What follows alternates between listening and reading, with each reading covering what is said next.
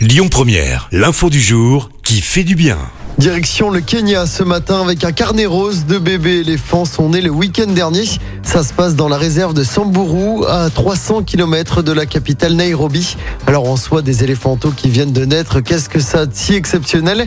Eh bien il s'agit en fait de la première naissance de jumeaux depuis 2006 et souvent les jumeaux ne survivent pas forcément parce que la mère n'a pas assez de lait pour les deux petits. Les prochaines semaines vont donc être cruciales.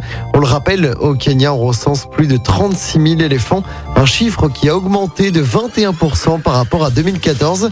Malgré cela, l'animal reste sur la liste rouge des espèces menacées. Écoutez votre radio Lyon Première en direct sur l'application Lyon Première, lyonpremière.fr et bien sûr à Lyon sur 90.2 FM et en DAB+. Lyon Première